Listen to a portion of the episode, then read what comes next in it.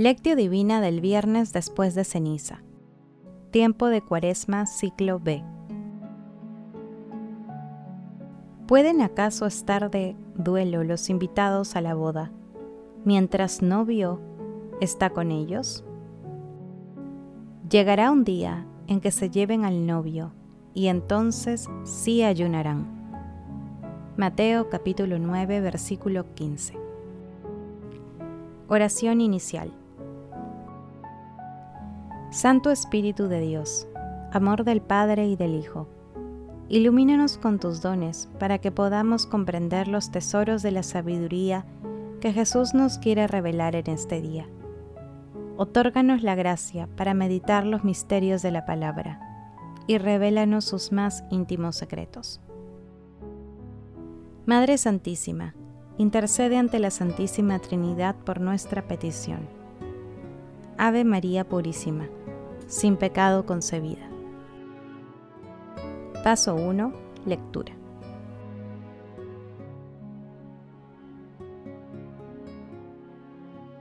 Lectura del Santo Evangelio según San Mateo, capítulo 9, versículos 14 al 15.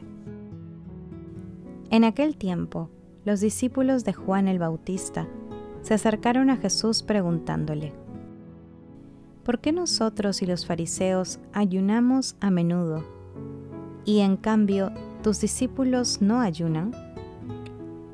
Jesús les dijo, ¿pueden acaso estar de duelo los invitados a la boda mientras novio está con ellos? Llegará un día en que se lleven al novio y entonces sí ayunarán. Palabra del Señor. Gloria a ti, Señor Jesús. El pasaje evangélico de hoy trata sobre el ayuno. Se encuentra también en Marcos capítulo 2 versículos 18 al 22 y en Lucas capítulo 5 versículo 33 al 39. Los judíos practicantes hacían ayuno, ya que con esta acción pedían la presencia de Dios y la escucha de su oración. Por eso, los fariseos y escribas preguntaban por qué los discípulos de Jesús no ayunaban. De la misma manera, los discípulos de Juan Bautista, que practicaban el ayuno para apresurar la llegada del reino de los cielos, estaban todavía aferrados a la tradición. La respuesta de Jesús es clara. No se puede mezclar el gozo con la tristeza. Mientras el novio, que es Él, esté con sus discípulos, estos no practicarán el ayuno. Cuando el novio ya no esté con ellos, allí empezarán a ayunar. De esta manera, Jesús hace referencia a los tiempos nuevos de la salvación y anticipa la última cena empleando el simbolismo nupcial para describir la relación entre Él y su pueblo, la Iglesia y alude al momento de la persecución del novio y de su cruz que ya se aproxima. Así, Jesús da un vuelco a la motivación del ayuno. Por eso no lo exige, porque para Él lo más importante es vivir de manera práctica e intensa el amor de Dios y dirigirlo al prójimo. El ayuno que Jesús quiere es la conversión a Él, es el ayuno del egoísmo, compartiendo lo que se tiene con los hermanos necesitados. Es el ayuno de todo pecado. San Agustín decía, para ayunar, de veras, hay que abstenerse, antes de nada, de todo pecado.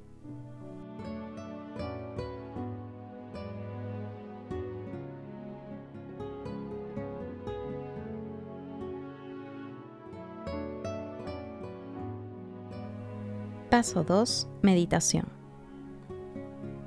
Queridos hermanos, ¿cuál es el mensaje que Jesús nos transmite el día de hoy a través de su palabra? Como afirma Basilio el Grande, el verdadero ayuno consiste en permanecer exento de vicios. Perdona al prójimo todas las injurias que te haya dirigido y perdónale igualmente sus deudas. En la actualidad ocurre una situación similar a la que narra el pasaje evangélico. Las personas que se aferran a los esquemas mentales y espirituales que promueve el mundo tienen muchas dificultades para incorporar a nuestro Señor Jesucristo en sus vidas. La búsqueda del éxito económico, de los honores humanos, del culto a la persona, de la acumulación de bienes materiales y financieros, así como el seguimiento a ideologías materialistas y antinaturales, son algunas de las conductas que promueve el mundo y que son totalmente contrarias a las enseñanzas de Jesús. El seguimiento a Jesús requiere reducir y eliminar la peligrosidad de los esquemas y mecanismos mundanos. Precisa de la renovación total de la persona, la cual puede lograrse con oración, plena disposición a la conversión y pidiendo la gracia de Dios. Es importante precisar que nuestro Señor Jesucristo nos pide que seamos seguidores alegres, solidarios y portadores de su paz. En este sentido, es importante recordar que el ayuno, en la tradición antigua, era una acción penitencial para invocar la presencia de Dios en medio de su pueblo. Sin embargo, Jesús no prioriza las acciones externas para invocar su presencia, sino que, en primer lugar, nos pide que manifestemos su presencia en medio de nosotros a través del cumplimiento de los mandamientos del amor a Dios y al prójimo. Meditando la lectura de hoy, respondamos desde lo más profundo de nuestros corazones. ¿Cuáles son los pecados dominantes que deseamos eliminar de nuestros comportamientos? ¿Cómo podemos convertirlos en espacios para que ingrese la luz de nuestro Señor Jesucristo y se refleje en los más necesitados? ¿Cuáles son las conductas y esquemas que nos impiden recibir plenamente la gracia de Dios? Que las respuestas a esta pregunta nos ayuden a recibir en plenitud la luz restauradora de nuestro Señor Jesucristo y nos convierta en buenos hijos de Dios y buenos hermanos de nuestro prójimo. Jesús nos ama.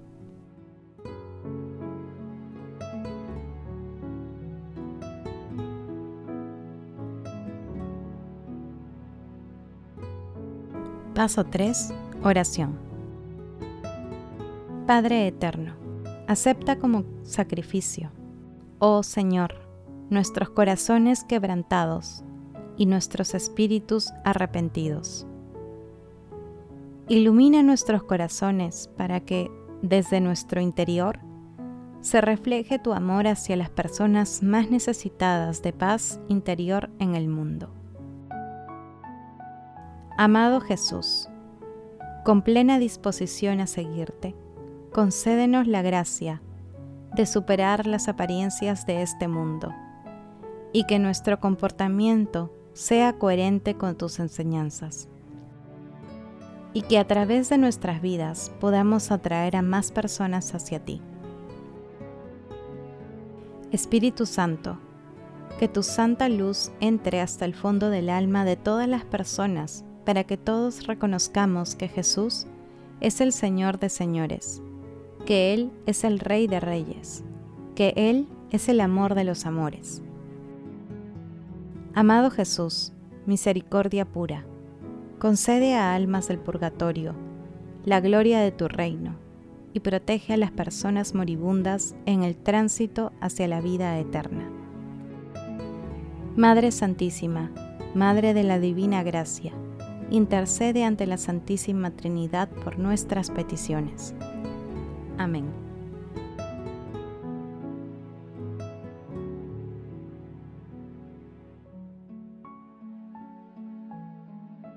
Paso 4. Contemplación y acción.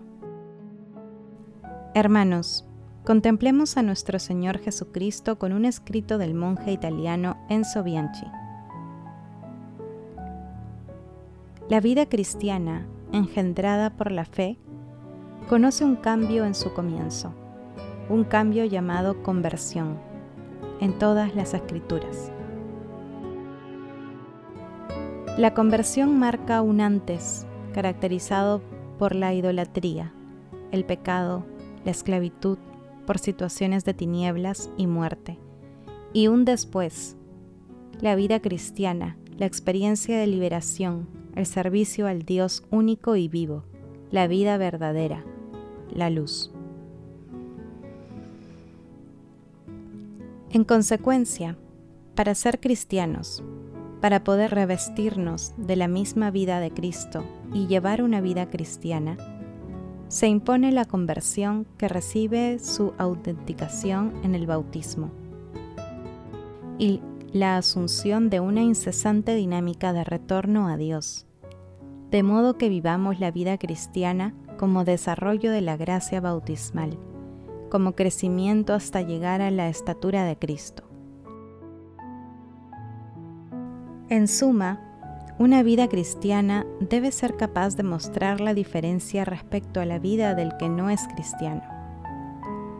No por una voluntad de diferenciación, sino porque, al haber sido iniciada, comenzada por Jesucristo, es, de hecho, diferente, otra vida distinta a la vida mundana.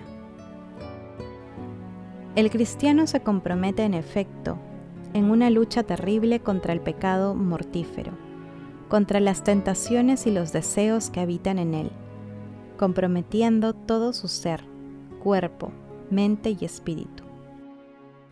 Hoy, en el mundo cristiano occidental de antigua cristiandad, nos resulta más difícil experimentar esta dimensión fecundo de la conversión.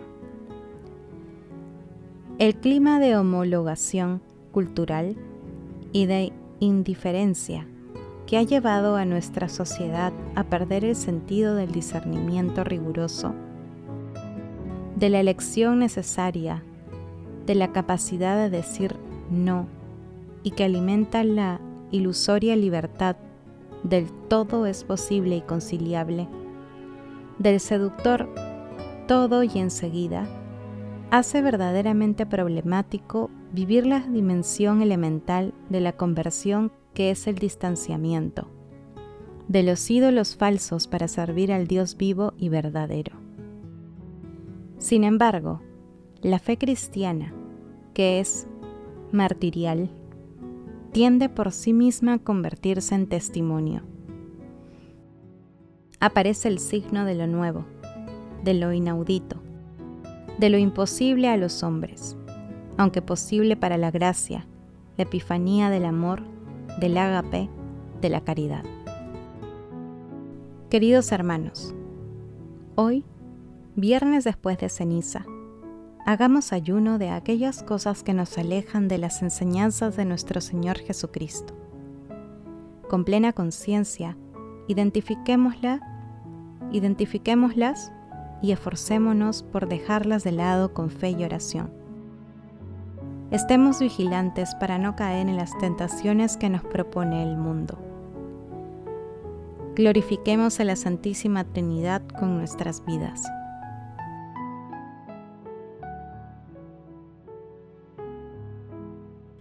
Oración final. Gracias Señor Jesús por tu palabra de vida eterna que el Espíritu Santo nos ilumine para que tu palabra penetre a lo más profundo de nuestras almas y se convierta en acción. Dios glorioso, escucha nuestra oración. Bendito seas por los siglos de los siglos. Madre Santísima, intercede ante la Santísima Trinidad por nuestra petición. Amén.